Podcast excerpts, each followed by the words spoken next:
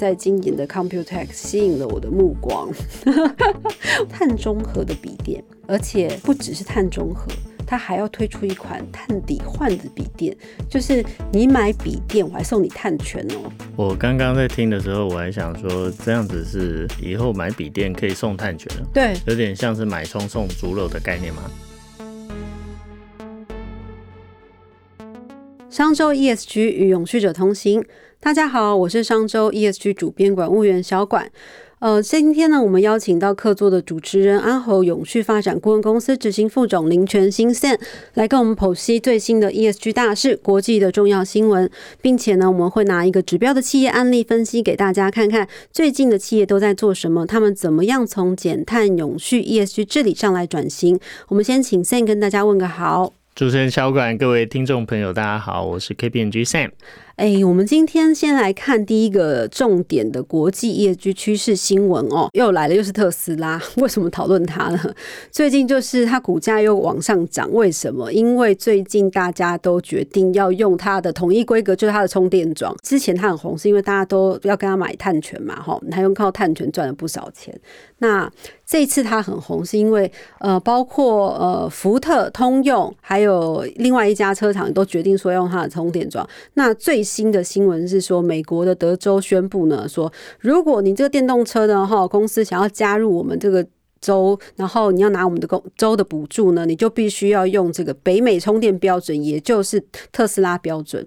那这件事情呢，路透社还形容说，这个是特斯拉的胜利哈。那赛你怎么看这件事情？真的是特斯拉的重大胜利吗？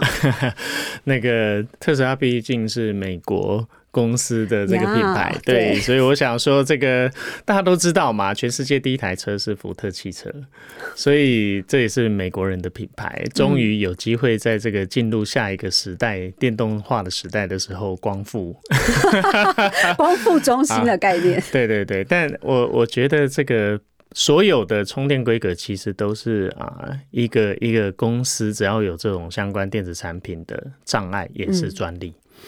那对于消费者来讲，比如说像我们使用日常的这个 Apple 手机，它的这个充电接头或者是相关的充电器啊，这个最近我们就常会看到嘛，很多这个要求统一的声浪，因为以前从这个 USB、Micro USB，还有它的 Lightning 跟 Type C、U USB C 这种，出门要带太多线。对，然后你即使同一家品牌手机，结果又换了。啊，新的规格又又不一样的接头，所以统一其实这种也是环保，嗯，那才不会堆置太多的电子产品的充电器，尤其像最近这几年欧盟，你看甚至强制立法，嗯，所以这是第一个从我们生活消费面来看，哦，这种产品比较能够呃联想到。那第二个当然就是因为是特斯拉嘛，嗯。那讲到特斯拉，我们就可以谈一下这个台厂，我们台湾的公司要报名牌了。布局特斯拉台湾供应链，因为我们年初的时候讲新盘解析 ESG 大事，年终的时候刚好这一集好像也是这个除权息旺季到了，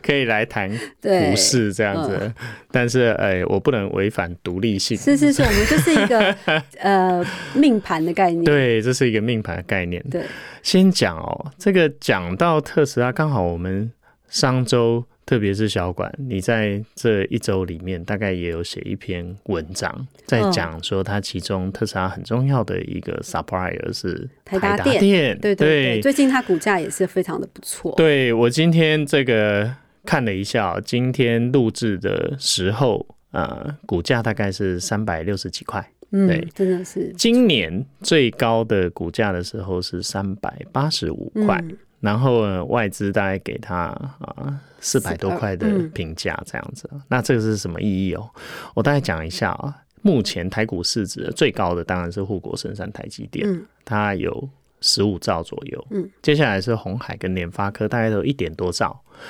排在台达电前面的是中华电信，大概快一兆九千多亿这样，所以台达电输它一点点。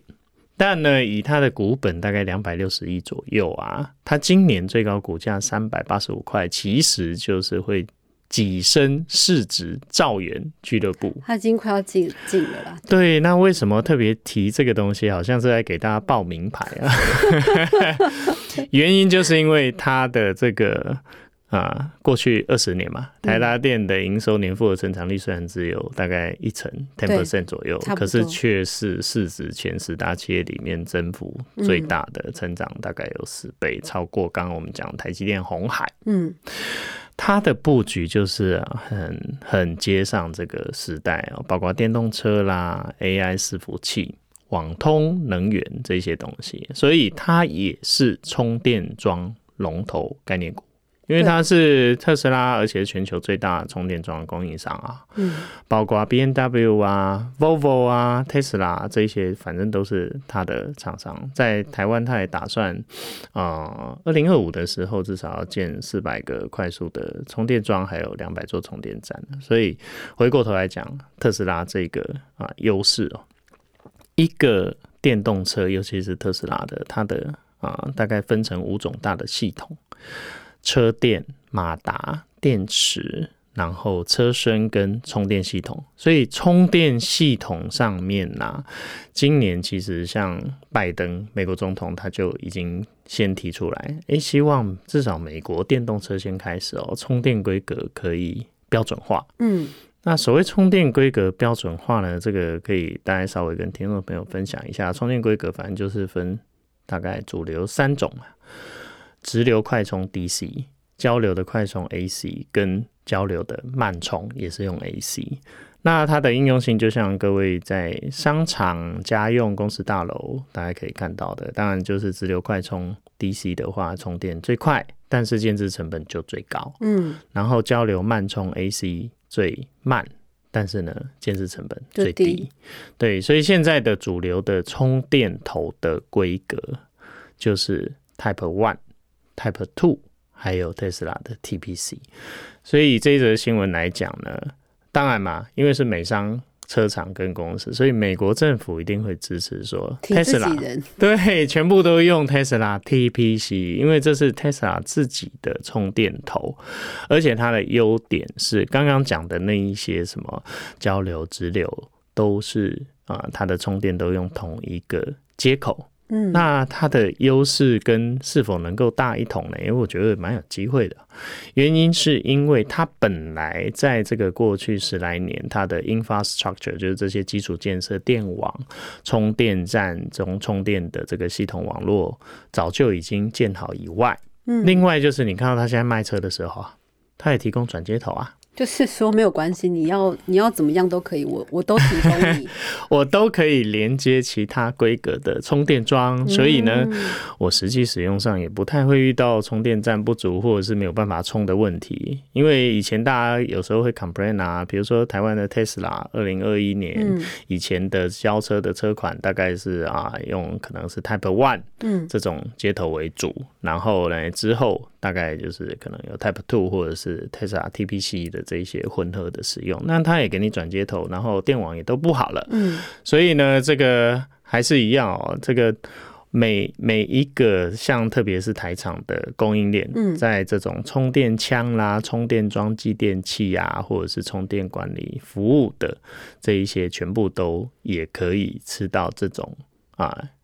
红利，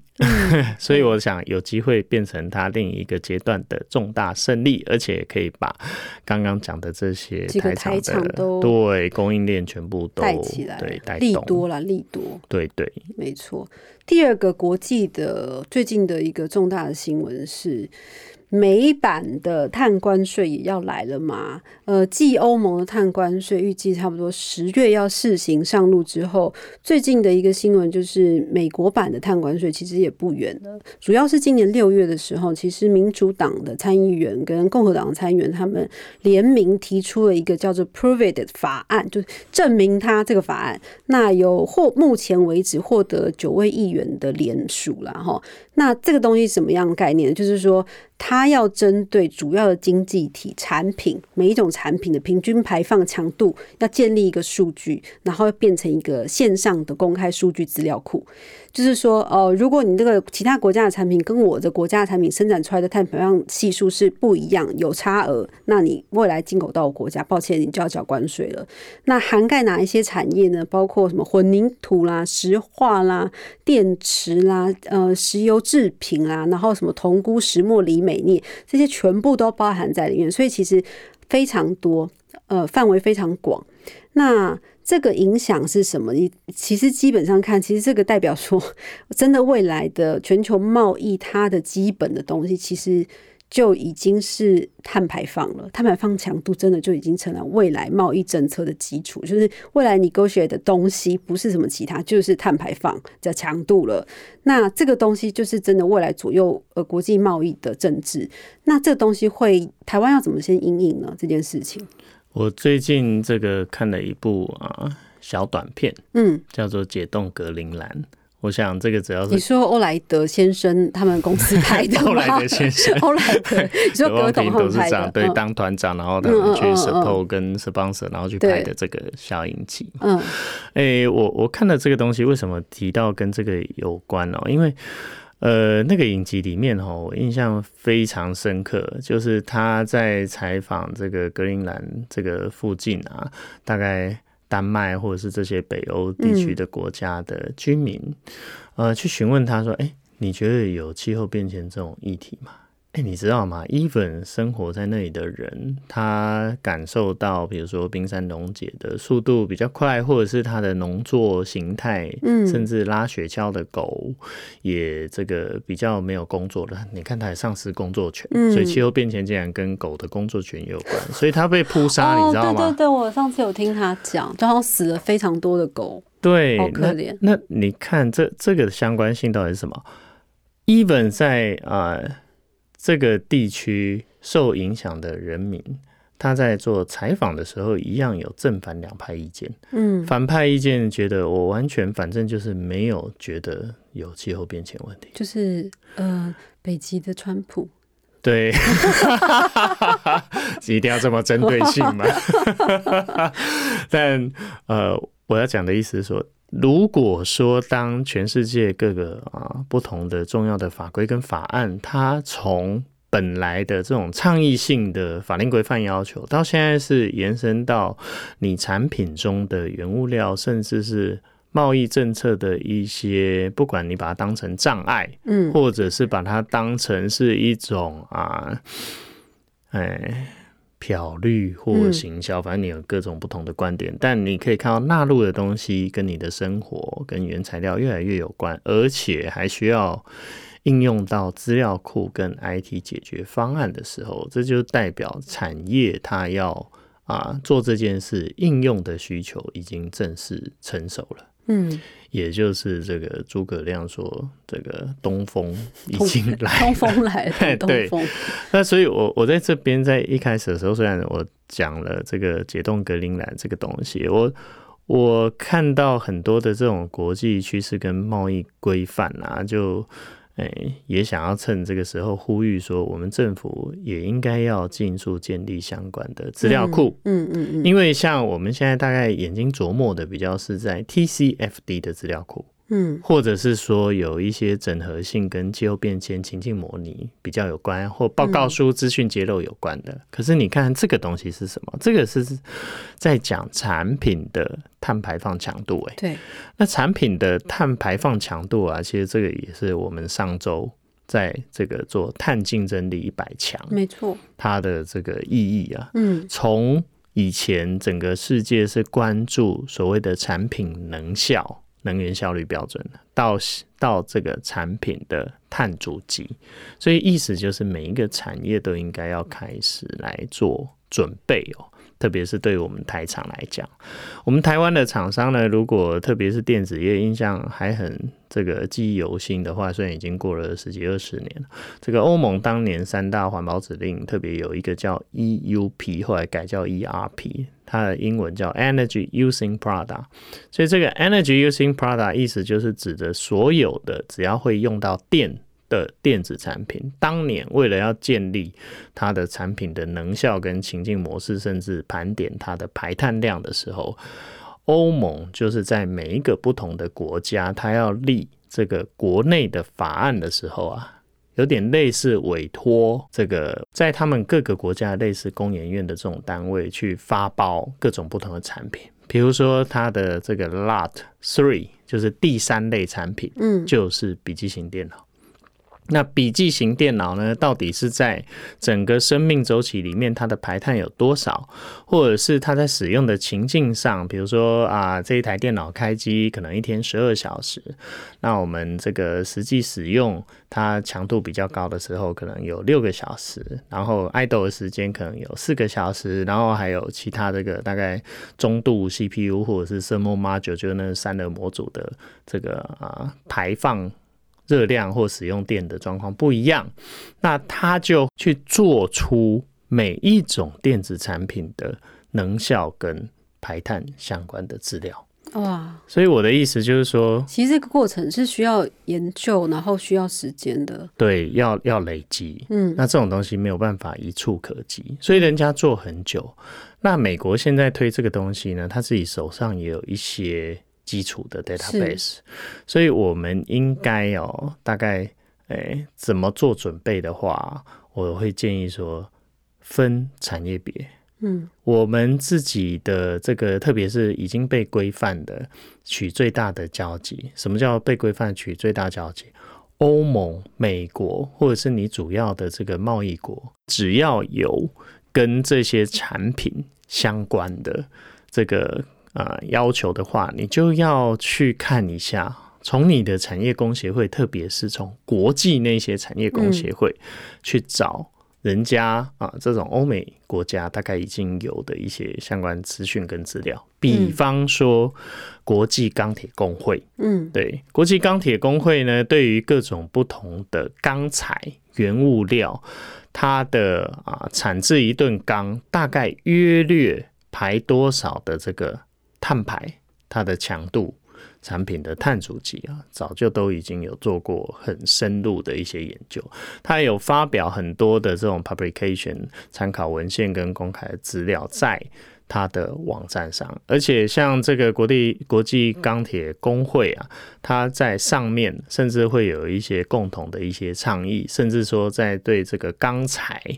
做一些啊相关的一些标准，那也会去做。啊，立法的一些 lobby 游说，所以我的意思就是说，你看这个产品别跟相关的一些啊产业啊，大家还是应该要打群架，就是在你的生态圈里面一起啊肩并肩，然后去克服跟啊推动这些东西。产业不可能等政府。你一定也是要自己赶快往前跑，对，然后要做一些相关的一些应用上的准备，所以这个对台湾的影响其实是只会越来越大，然后范畴越来越多，所以这个啊，跟解冻格陵兰一样，这个虽然你你可以自由新政有你正反两面的一些想法跟意见呐，但是 business 是很现实的。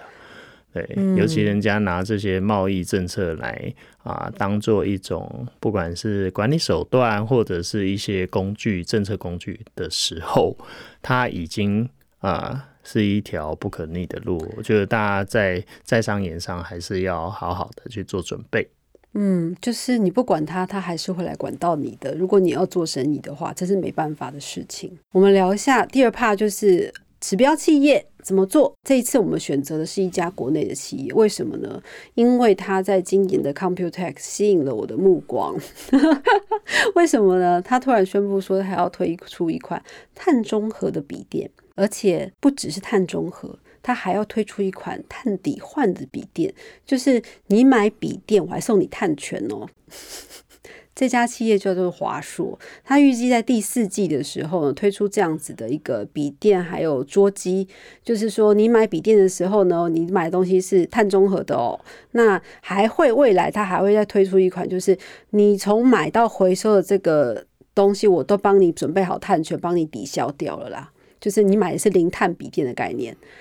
这个东西它。我不晓得他到底是要拿来做呃一个行销的花招呢，还是说他觉得这个真的可以吸引到对于减碳或是环保有兴趣的消费者呢？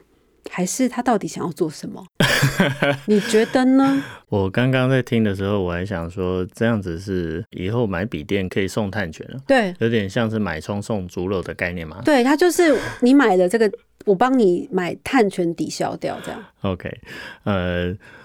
我。一直觉得，就是因为华硕也是我们台湾的这个品牌，然后也是在啊这一块的领域算是投入的蛮早的。然后这个施崇堂先生，他对于很多的东西就跟华硕企业文化一样，算是从本务实嘛。嗯，那我觉得永续发展其实就是像像是一种要拥抱现实的。南行门，这个也是套话说 施先生他的这个 南行门，对这个名言。好，然后我为什么会这样讲啊？你想想看，好像哪一家电脑公司哦，他愿意在这个上面做投入，还有这个成本的一些配置？因为电子零组件这个产业。啊，还有包括整个电脑这个产业，其实算蛮成熟的。然后电子零组件的成本大概就是那样子。嗯，我说我自己印象很深刻哦，这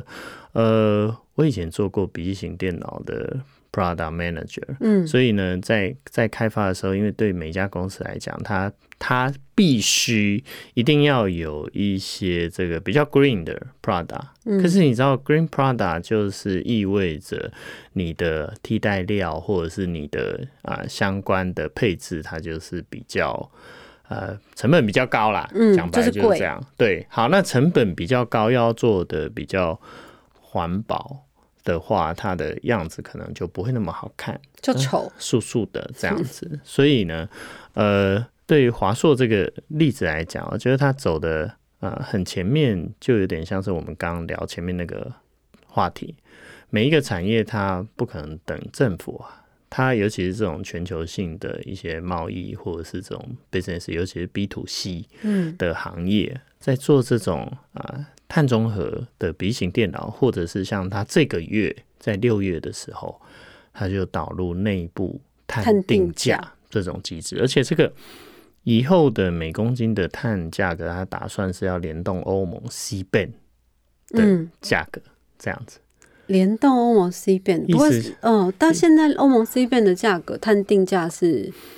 意思就是说，先参考那个 EU ETS 的交易市场的每天的这个收盘的看的价格，就是七十到九十欧左右嘛。对，那这是他打算拿来参考，而且从哪个开始呢？从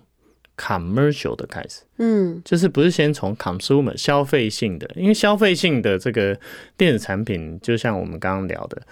呃，消费者还是希望求新求变，跟那个东西长得比较好看。嗯，那从 commercial 的开始，就从商用的笔型电脑开始，这样子啊比较好去推动。所以呢，呃，以华硕来讲，以后的大概目标是 commercial 的笔型电脑都去标示刚刚。我们前面的主题聊到的产品的碳足迹，嗯，它的碳排的强度，而且提供碳权给 commercial 的客户，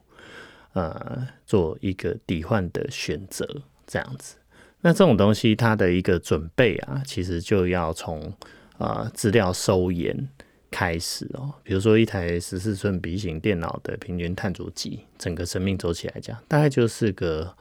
呃 around 三百到五百。嗯，公斤左右。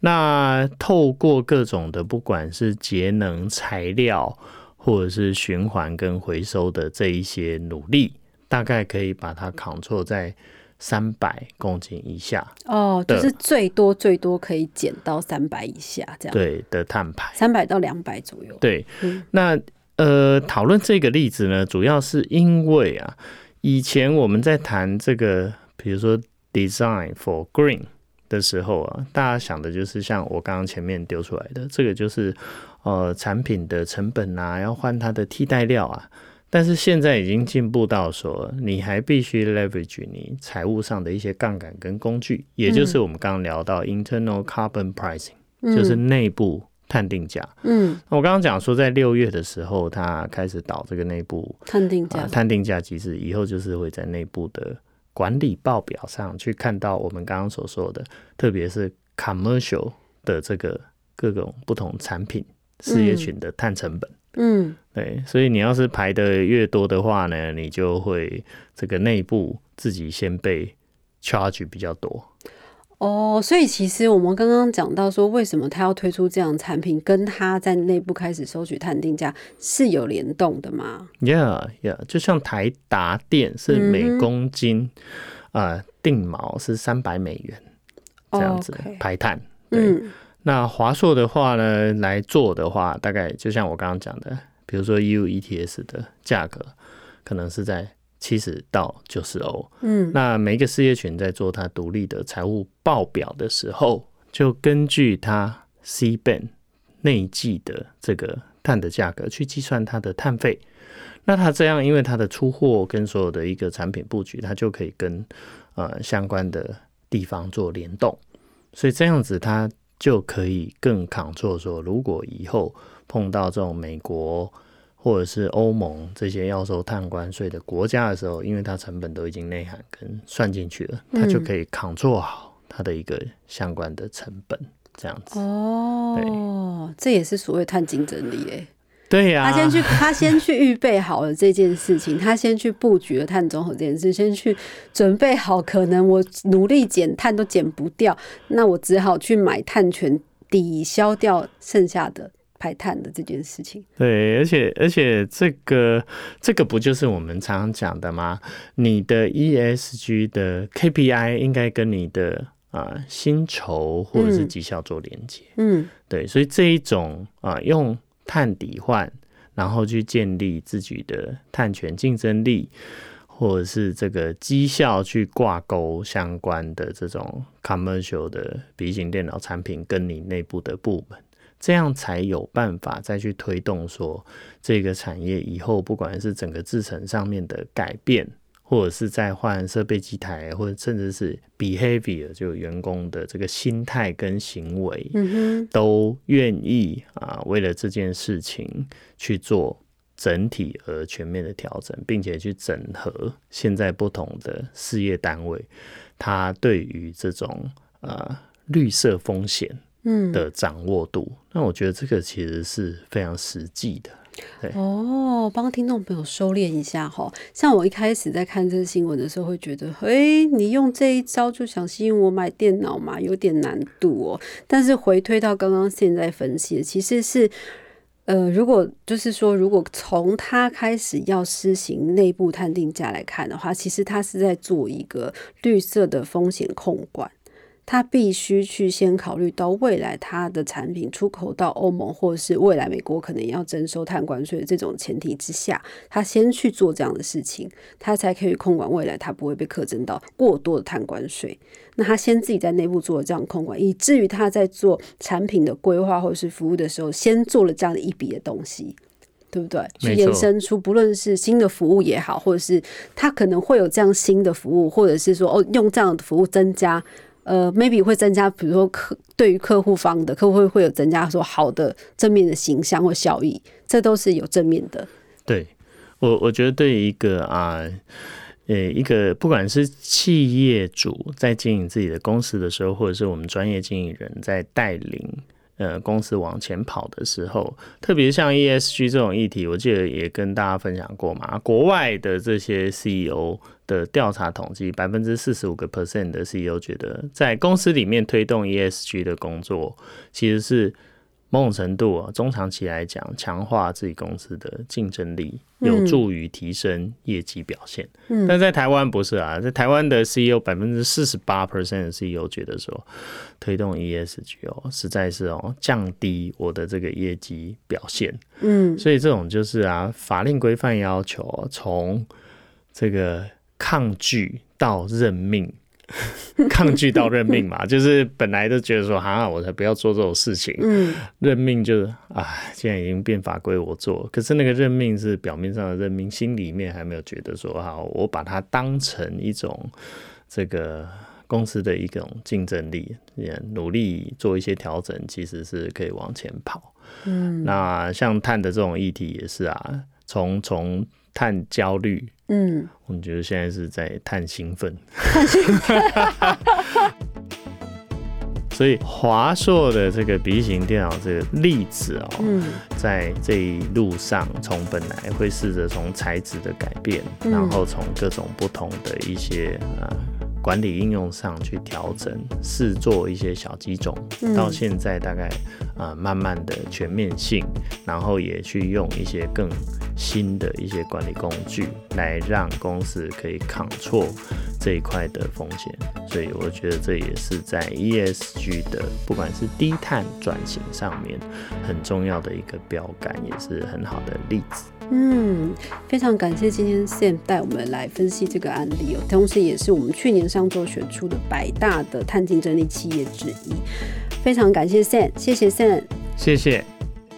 想要掌握最新最热的 ESG 趋势，欢迎大家订阅商周的 Podcast 频道商周吧。商周 ESG 与永续者同行，我们下次再见喽。